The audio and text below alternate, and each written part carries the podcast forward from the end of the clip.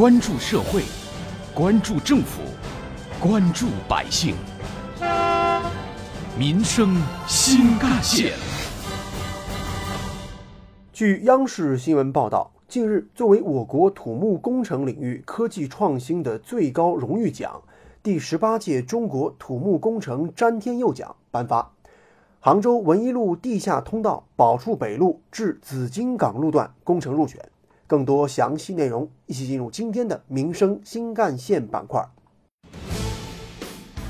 挖掘新闻真相，探究新闻本质，民生新干线。听众朋友们，早上好，欢迎收听今天的民生新干线，我是子文。杭州的文一路地下通道。不少杭州市民啊，可能都开车路过过。它为什么这么牛呢？您又是否知道地铁、公路、隧道、铁路隧道、水底隧道、过街的地下人行道以及地下停车场等地下的交通工程都是怎么建设的呢？地下工程施工到底难在哪儿呢？桥隧设计和建设中是否具有初中课本当中的力学基本的知识应用呢？又是什么样的工程可以获得詹天佑奖呢？问题有很多，咱不妨先来了解一下这个奖项的由来。中国土木工程詹天佑奖是表彰奖励在科技创新与新技术应用中成绩显著的工程项目为宗旨的奖项。詹天佑奖由中国土木工程学会于一九九九年建国五十周年之际设立，原为每两年评选一届，自两千零三年改为每年评选一届。每届评选获奖工程二十项左右，詹天佑奖评选充分体现创新性、先进性与权威性。创新性，获奖工程在设计、施工、管理等技术方面应有显著的创造性和较高的科技含量；先进性，反映当今我国同类工程中的最高水平；权威性，学会与政府主办部门之间协同推荐与遴选。国庆长假。通过自驾或者搭乘公共交通工具，我们可以很快的达到自己想到的地方。这背后其实少不了很多大城市的地下交通网络的出行保障。在隧道当中开车的时候，您是否会好奇，建好一条地下通道大概需要哪些主要工序？有关这些内容，记者采访到了浙江科技学院土木与建筑工程学院副院长、博士后邹宝平，他的答案是主要有三个步骤。首先呢是工程地质勘察，地下通道一般是建在地下，地下环境一般是由很复杂的岩石土块来构成的，往往是一片漆黑。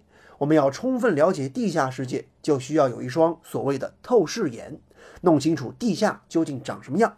其次呢是地下通道的具体设计，包括地下通道建在哪儿，建多深，怎么样花最少的时间和钱来保证地下通道的使用质量。又如何保证地下通道内汽车的行驶安全？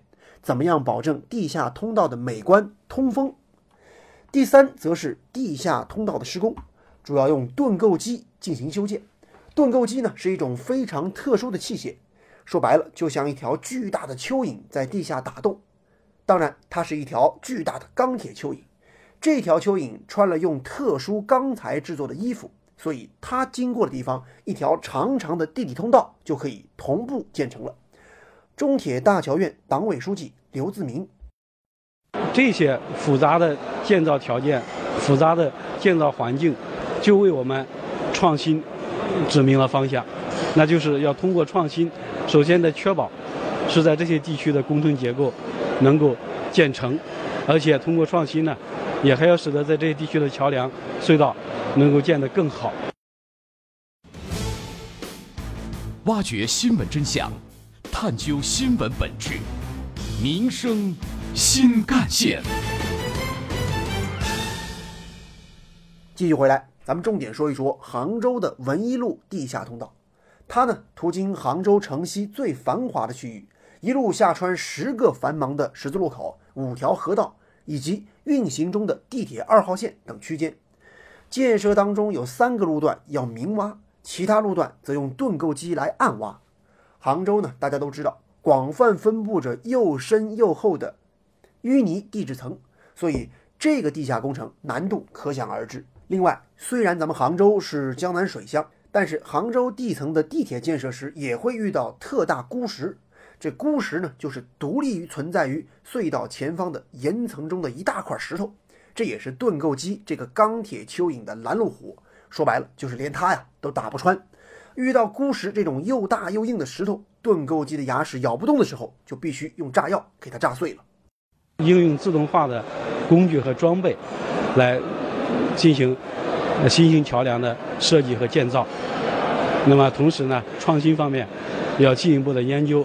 新材料来满足和适应未来跨度更大、跨越能力更强的一种要求。为了保障施工的安全质量，建设者们还会有很多方法，比如用工程监测法，它呢就是地下工程的健康医生，就如同我们就算平时没生病也需要定期体检一样。其实每一个桥梁隧道也需要定时体检，早点发现疾病，就不会发生安全事故。地下施工工程的每一个阶段也需要定期体检，而桥隧有没有疾病，就体现在它有没有发生变形、沉降等现象。建好了隧道，后期的养护其实也非常重要。城市特长隧道养护和防灾救援设备的配置，就包括了通风设备、照明设备、消防设施、防护门、疏散设施等等。长距离的隧道风景通风口的设置也是非常有讲究的。一般要选择既经济又有效的通风方式，涉及的因素很多，比如交通状况、环境、地形、地质等等。需要考虑的主要问题包括空气中含有物质的容许浓度、需风量的计算、自然通风能力，还有机械通风方式以及通风设备的选择和经济性。这说起来啊，就比较专业了。除了这通风之外呢，防水技术也是城市隧道和地下工程当中的关键，关系到工程的施工。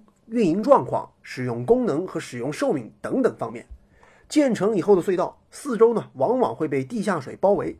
地下水就好比一个病毒，是无孔不入的。如果水压很大，防水工程质量不好的话，就会产生各种各样的安全隐患。挖掘新闻真相，探究新闻本质，民生新干线。有关于我们今天关注的内容啊，不少网友的留言和讨论也很热烈。网友艾尔文说：“这是我们国家土木工程的最高奖项了，杭州能入选詹天佑奖，真的很厉害了。”而网友四季如春则说：“啊，杭州的大桥也很有历史，很有科技含量。”网友不离不弃则说：“呢，杭州拱宸桥也体现了古人的智慧，只是那时候还没这个奖项吧。”接下来您将听到的是本台特约评论员、资深记者叶峰老师的点评。杭州的文一路地下隧道获得詹天佑奖，可喜可贺。作为中国土木工程的最高奖项，这项工程获此殊荣，着实不易。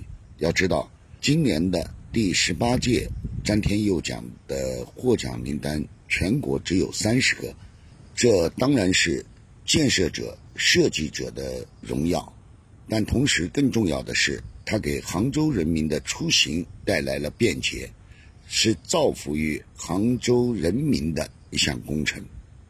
但是，正所谓没有最好，只有更好。在杭州，在浙江，基础设施的建设可谓是非常的浩大，工程数量也极其众多。如何让在我们浙江？在杭州的所有的工程都能够迈上一个新的台阶，即使没有获得詹天佑奖，也能够让设计者高兴，让人民群众满意。这可是一个永恒的主题，而专业性和实用性的结合，可以说是所有工程建设项目的一个终极目标。我希望我们的工程的设计者。建设者对于自己的产品都能够以高标准、严要求作为自己的定位，创造出更多的优质工程，造福社会、造福人民。在叶峰老师看来，交通工程建设可以得到专业的业内专家认可，当然是好事一桩。但是，交通设施更加需要得到广大交通出行参与者们的认可和口碑，那才是真的实用又真的好用。有关我们今天关注的内容，人民网也曾发表评论文章指出，国新办近日就加快推动交通运输领域新型基础设施建设情况举行了发布会。在总体要求方面，以推动交通运输高质量发展为主题，以数字化、网络化、智能化为主线，着力推进交通运输提效能、扩功能、增动能。提出到2025年打造一批交通新基建重点工程，形成一批可复制、可推广的应用场景，制修订一批技术规范标准。交通运输精确感知、精确分析、精细管理和精心服务能力显著增强，交通基础设施运行效率、安全水平和服务质量有效提升。而咱们浙江的交通新基建正昂首阔步走在路上。